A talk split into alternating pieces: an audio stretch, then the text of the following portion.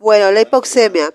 La hipoxemia es una disminución anormal de la presión parcial de oxígeno en la sangre arterial por debajo de 60 milímetros de mercurio y también se puede definir como una saturación de oxígeno menor de 90,7%. No debe confundirse con la hipoxia, que es una disminución de la difusión de oxígeno en los tejidos y en las células. ¿Sí? Es una especialidad de la neumología. Las causas de la hipoxemia se clasifican comúnmente en cinco grupos. El primero es la disminución de la presión inspirada de oxígeno, PiO2, es dependiente de la presión atmosférica y el contenido de oxígeno en el aire respirado, que es la fracción inspiratoria de oxígeno. Segundo, tenemos la hipoventilación, que es una respiración deficiente por ser muy superficial o muy lenta, causando deficiencia de la función pulmonar y siempre provoca un aumento de la presión parcial de dióxido de carbono. Puede ocurrir con pulmones sanos, como es el caso de la obstrucción por cuerpo extraño, debilidad muscular, etc.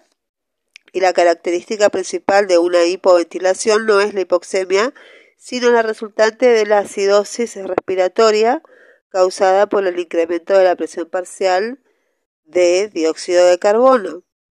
En tercer lugar, tenemos la difusión inadecuada de oxígeno a través del alveolo, fundamentada en la ley de Fick. En cuarto lugar, tenemos el desbalance en la ventilación barra perfusión, muy frecuente en personas con enfermedad pulmonar e insuficiencia respiratoria.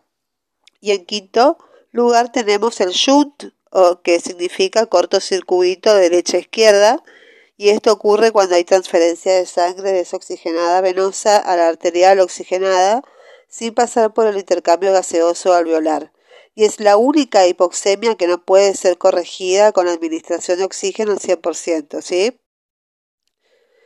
Esto es clarísimo, tiene que quedar. Efectos de la baja concentración de oxígeno en la sangre se traduce en una deficiente liberación de oxígeno en los tejidos y dependiendo de los órganos involucrados, la hipoxia resultante puede causar un sistema en el sistema nervioso central, un bajo rendimiento mental, incluyendo la memoria y la habilidad de resolver problemas mentales como la matemática, el permanecer, por ejemplo, a 500 metros sobre el nivel del mar durante una hora reduce el 50% del rendimiento mental. Bueno, ya voy. También pueden ocurrir alteraciones de la personalidad y trastornos de la conciencia. El, otro efecto es, eh, eso es en el sistema nervioso central. Después tenemos el sistema respiratorio, donde los receptores carotidios y aórticos eh, lo estimulan como consecuencia de la, una disminución de la concentración de oxígeno en sangre, la hiperventilación. También al aumentar la frecuencia respiratoria se incrementa el oxígeno sanguíneo. Muy bien, eso es todo con respecto a hipoxemia. Gracias.